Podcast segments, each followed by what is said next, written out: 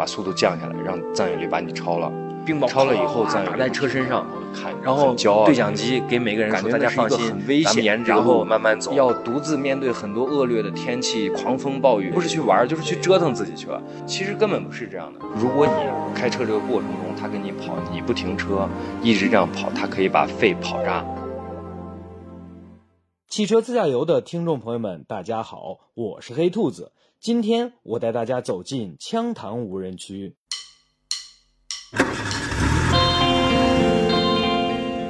记忆在心底，风景在路上。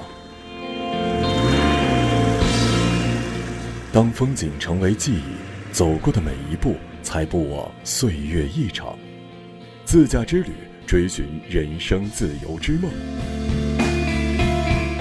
欢迎收听汽车自驾游杂志出品，《黑兔子带你看世界》。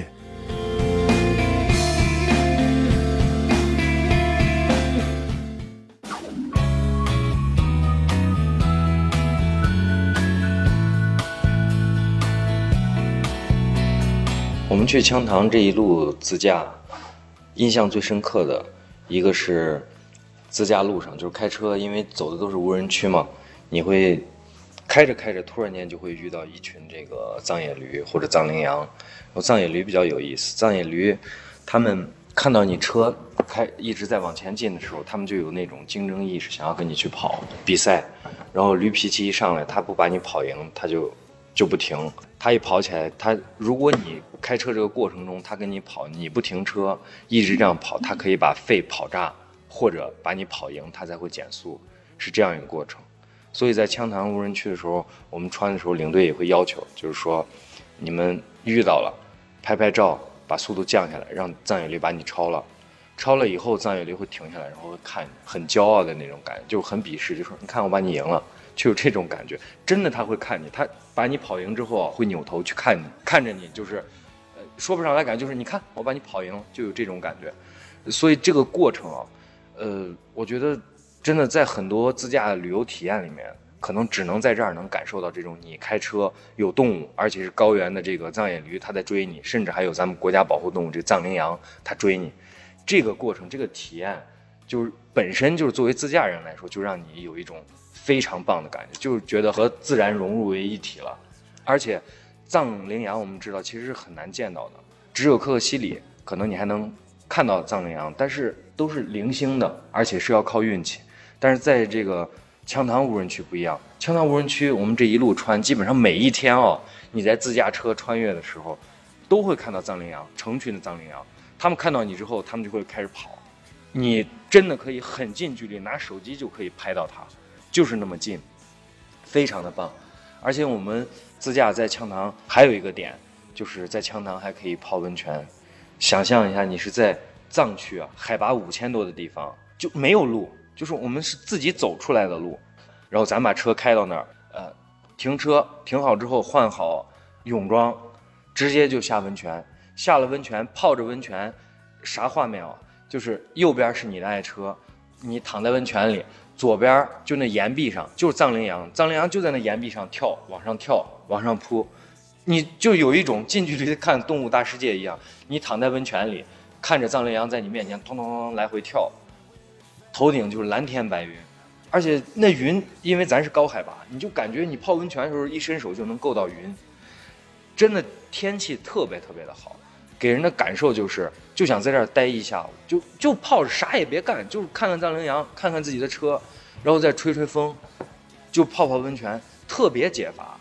很舒服，就是让人就有一种就想在这儿小眯一会儿，睡个懒觉这种感觉。所以羌塘其实体验给很多人觉得无人区那就是就是沙漠戈壁，或者是就是啥也没有，就是特别苦。很多人不是看那七十七天什么电影啥之类，就感觉那是一个很危险。然后要独自面对很多恶劣的天气、狂风暴雨啥之类，根本就不是去玩，就是去折腾自己去了。其实根本不是这样的。羌塘无人区特别的漂亮，它是分成羌塘的南区和北区，就分成两个区域了。它的北区是特别荒凉的，就是呃那种狂风暴雨，然后戈壁荒芜。但是南区因为有水，它横向东西向有一千多公里的这个长度。全是湿地，全是湖，而且我们这个自驾过程中啊，就有一天这种穿越呃错湖，就各个错湖的这个经历，直接开车你可以连穿十二个错湖，而且这十二个湖它的景色都不一样，湖的颜色也不一样，湖周围的那个风光也不一样，它有的是有有鸟的，然后是在这一块喝水，也有的就是很荒芜。戈壁风光，也有的就是周围真的就是草，然后还有藏野驴在喝水，还有藏羚羊，就这种穿插着你这一天开车，每到一个湖就让人有一种想停下来的感觉，而且我们开车都能找到那个制高点，就是你车直接开到一个制高点，就感觉车就也是就上天了的感觉，和车和云就挨着的，然后你走到那个，你把车停到上面之后，你往下走一点。你去拍照，拍出来照片，感觉车和云是融为一体了。站在这种制高点去看湖，咱在高点看完湖之后，再开车再下到湖边，直接开到湖边，在湖边再安营扎寨。我们说到安营扎寨，我们当时体验最棒的是在四林错湖。色林错湖现在已经是西藏最大的湖了，之前是纳木错，现在是色林错，就是它是最大藏区最大的湖。在色林错湖边儿，我们扎帐篷，烤鹅肝儿，然后烤羊排，烤牛排。还有带的蔬菜，就是我们这一行就是专门配的有那个冰箱，就是随车的冰箱，冰箱里把这些食材都是放好的，就专门就为这个安营扎寨就露营烧烤准备的，就在湖边儿，把这铺开帐篷一扎，然后大家椅子马扎一弄，坐在这儿，专业的烧烤师傅就是我们那个领队，他是米其林三星三星厨师，烤的那鹅肝牛排真的好吃，我们就围坐着。在湖边坐着，谝着，谝着聊着吃着，然后吹着湖边吹过来这凉风，那那种感觉啊，就是你就在这儿发呆发一天都可以，就有一种就是坐在这儿放空自己，看着湖，然后吃着鹅肝然后冷不丁再回头跟朋友们聊上两句，讲点笑话，讲点段子，大家哈哈一笑，然后车就在旁边停着。这种感觉，这种生活，主要是周围没人，就咱这一个小团体在这个地方。当然，很多人可能会关心到这个，那你们是不是破坏环境？我们这一行塑料袋啥这些全部都是准备好的，也就是走到哪儿都不会留下任何东西，也不会带走任何东西，就是玩儿，但是也要环保。所以这种体验，我觉得在其他地方体验不了。你说你在其他地方安营扎寨？感觉真不一样，在这儿真的有一种心旷神怡的感觉。还有就是自驾车，为啥是自驾车去？首先，它这个地方只能开车去；其次就是自驾游的，呃，高阶玩家老炮儿为啥爱去这儿？就是因为它是世界上现在就是有数据可以查到的，就是你可以把车、把汽车，人类可以把汽车开到的世界最高的地方，就可以开到海拔五千七百三十一米的地方。这种感觉，你作为咱是自驾游爱好者，对吧？你把你的爱车开到了世界可以开到的最高地，这这是一个什么样的挑战？这种感觉，你和你的车就有一种征服世界的感觉。而且车开到这个海拔五千七百三十一米地方以后，干啥？是在它那个大的观景台上直接去俯瞰普若岗日冰川，世界第三大冰川嘛？就是除了南极和北极以外，这是世界第三大冰川，就在咱中国。就在这个羌塘，很多人不知道。但是作为自驾老炮来说，你说你把车开到这个地方，不光是车达到最高点，同时你还可以去俯瞰这个普若岗日冰川，你的车就在旁边儿，这种感觉很惬意的。那个冰川真的就连绵起伏的，全是白色，你可以理解为就是白色的山，就是连绵起伏，一浪接着一浪，那种一眼望过去纯白的，但是它的这个形状。是连绵起伏的这种感觉，在在那个海拔五千七百三十一的地方，那个风吹的，你你把那个手机拿着去录视频的时候，手机里全是那个风声，呼，就有一种到了一个世界制高点的感觉，这个感觉特别特别的棒。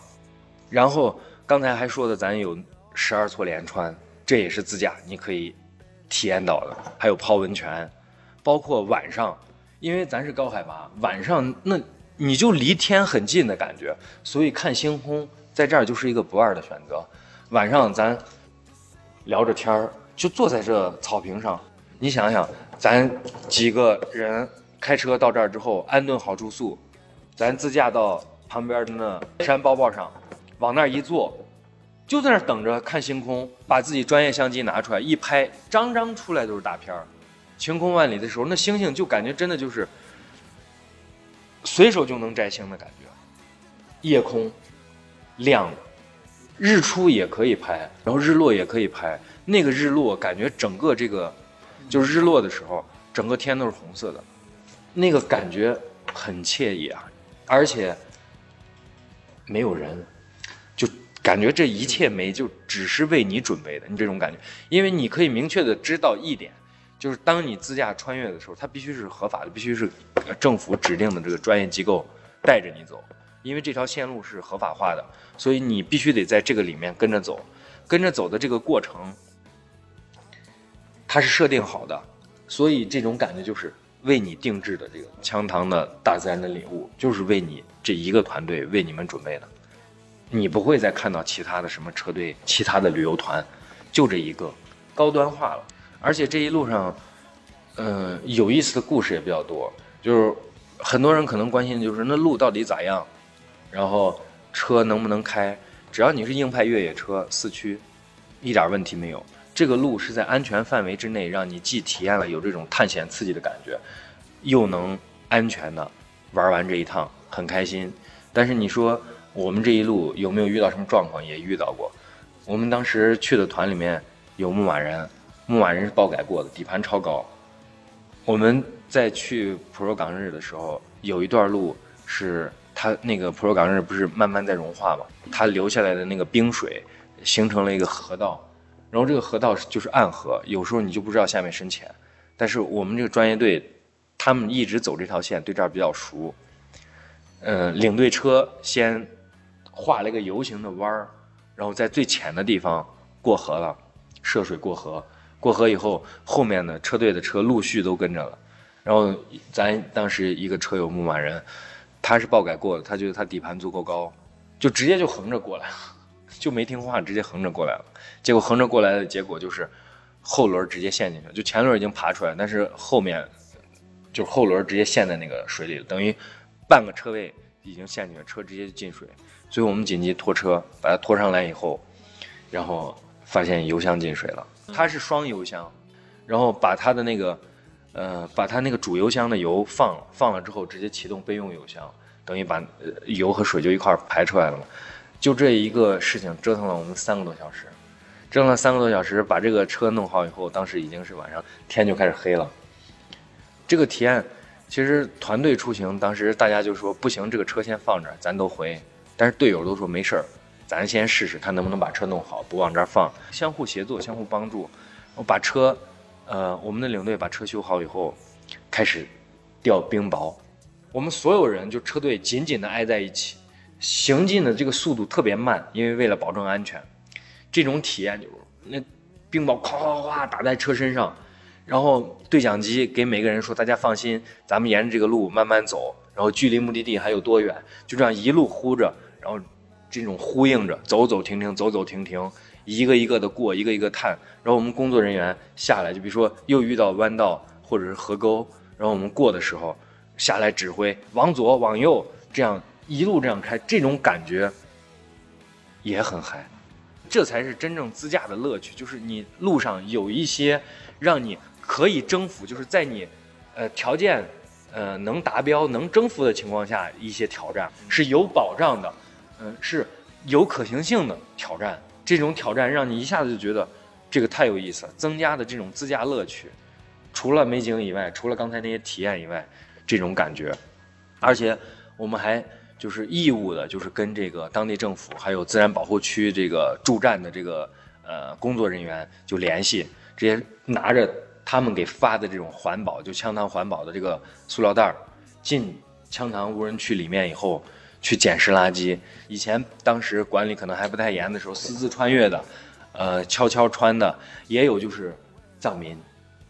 藏民他们在里面放牧，有时候他们是游牧民族嘛，他们会扎帐篷。然后可能会留下一些垃圾，也不及时处理，生活垃圾可能买的有时候也有矿泉水什么之类瓶子，就丢在这个无人区里面了。我们就这一路走过去就捡这个垃圾，那个感觉大家就有一种就是在为这个自然，在为这个无人区去做自己的一份力量、一份贡献。捡回来之后，统一交给这个保护站的工作人员，他们会定期的把垃圾统一处理掉，就运走了，就绝对不能留在无人区。也就是无人区，你不能留下任何东西，你也不可以带走任何东西，就你就静静的欣赏它的美，然后体验自驾给你带来的快乐就行了。而且一定要听从人家的指挥。这条线路是政府用了三年的时间打磨出来的，也就是说它是合理合法，而且是有安全保证的。呃，因为这个线路我们已经走两年了，然后第一年的时候，当时遇到这个游牧民族了。我们在他家喝酥油茶，然后他就跟我们讲，他有个孩子，他现在就是靠这个放牛，然后去供他孩子在拉萨读书。我们就说，我们可能后期都会来，呃，相互留电话，就如果再来，你需要什么物料什么之类的，我们都可以给你拉过来。就比如说需要的水啊，需要的食物，因为它就在无人区里面放牧。说到这儿，其实还有个知识点。很多人说你不是无人区吗？咋会有人呢？其实羌塘这个地方，它现在正在彻彻底底的往无人化方向走，因为这这个地方确实需要被保护。但是藏民这个群体，就是他们毕竟是散着的，就是一直在走。然后因为他们就要靠这个为生，所以政府就说，就是咱开发这条线路，然后用旅游带动新政府的收益，然后县政府来。补助和资助这些游牧民族的这个藏民，把他们尽可能的迁到城区来，迁到拉萨去，或者迁到周围，比如说那曲啊啥这些地方去。政府也给他划的有区域，其他地方也可以放牧，不一定非要在无人区里面放牧。而且说到这个无人区，它这个无人区是是被管辖的，这个管辖的这个是双湖县，双湖县是咱中国或者说世界上最年轻的县。它是二零一二年，二零一二年的时候设的县。你想，二零一二年才设县，所以它很年轻，是世界最年轻的县。再一个就是，也是因为这个双湖县以前它就是游牧民族的这个藏民的聚集区，这儿就跟村一样，有很多人，有大量的这个水资源的这个区域，人都在这块扎堆了。然后政府就说，那这儿已经形成这种村落化，那就在这儿设一个县，这儿就有了这个双湖县。有了双湖县之后，双湖县。除了它这个，呃，游牧民族这个牛羊的这个宰割、这个售卖是经济来源之后，这个时候政府就提出的思路叫旅游兴县，就靠旅游把这个县经济带动起来。那它最大的资源就是它县的背后就是羌塘无人区，那就合理合法的走出来一条这种旅游观光的，并且政府会给你提供保障，而且全程我们会带卫星定位，包括这个卫星电话。然后，呃，这个点儿，因为政府是清楚你的行程，第一天到哪儿，第二天到哪儿，第三天到哪儿，你的节点几点出发都是人家报备过的。所以，当他发现，比如说失联了，或者打卫星电话也联系不上你，然后你出去已经四个小时了，他们马上就会派当地的这个搜救队，然后他们的工作人员开车就沿着这个既定行程沿路去找你们，保证你的安全。而且，如果大家出现高反啥之类的。马上就有机动车辆，及时就拉回县城，然后往低海拔的地方走，然后随车配的都有氧气罐。双湖县的海拔是四千九百多，也是世界海拔最高的县。最高的县。对，所以其实就是你有高反之后，咱常规操作就是赶快往低海拔地区走。它这个行程，因为这里面双湖县它有八岭乡啊，什么这个乡那个乡，它几个独立的这种小村落，然后我们把节点都安排在。村里的，比如招待所，或者是县上的宾馆，嗯，就是都是有住宿条件的，是房子，是让你可以能洗漱的，房子很干净。咱是自驾，晚上一定要休息好。对，咱不是来去受苦，体验这种野外的这种挑战，考验自己。穿越无人区是一种体验，是一种探险，但是是保障的探险，所以把这个酒店啥都是安排好。比如说我们今天这个距离，它中间确实这一百公里就是荒无人烟。也没有可以吃饭的地方，咱就找景色最美的地方，然后在那儿安营扎寨，在保护环境的前提下安营扎寨，然后烧烤、露营、休息，到这个饭点了嘛，咱一吃一喝，在这儿丢个盹儿，然后休息好了没？休息好了，好，咱收拾好东西，把，呃，这地方卫生全部打扫好，呃，呃垃圾全部带走，然后收拾好以后，咱开着车再往下一个点赶。反正晚上一定是有住宿环境的，这种体验是双重感觉，既有这种荒无人间的野外这种探险的这种体验和户外，呃这种安营扎寨的体验，但是晚上又是让你很舒服的睡，所以它是全方位的一种体验，而且体验到的东西也是非常多的，这种感觉就很棒了。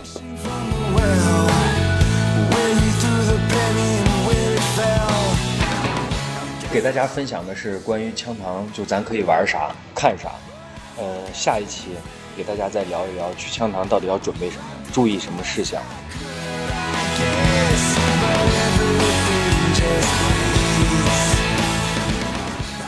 没想到无人区竟然也这么好玩，欢迎进圈聊聊你的意料之外的旅行经历。如果你的内容足够精彩，很有可能成为杂志社签约作者赚取稿费。欢迎在评论区找到入圈口令。这里有各类旅游路线攻略、同号车友故事分享、不定期的自驾游招募、各种有奖话题活动，还等什么？快去评论区找入口吧！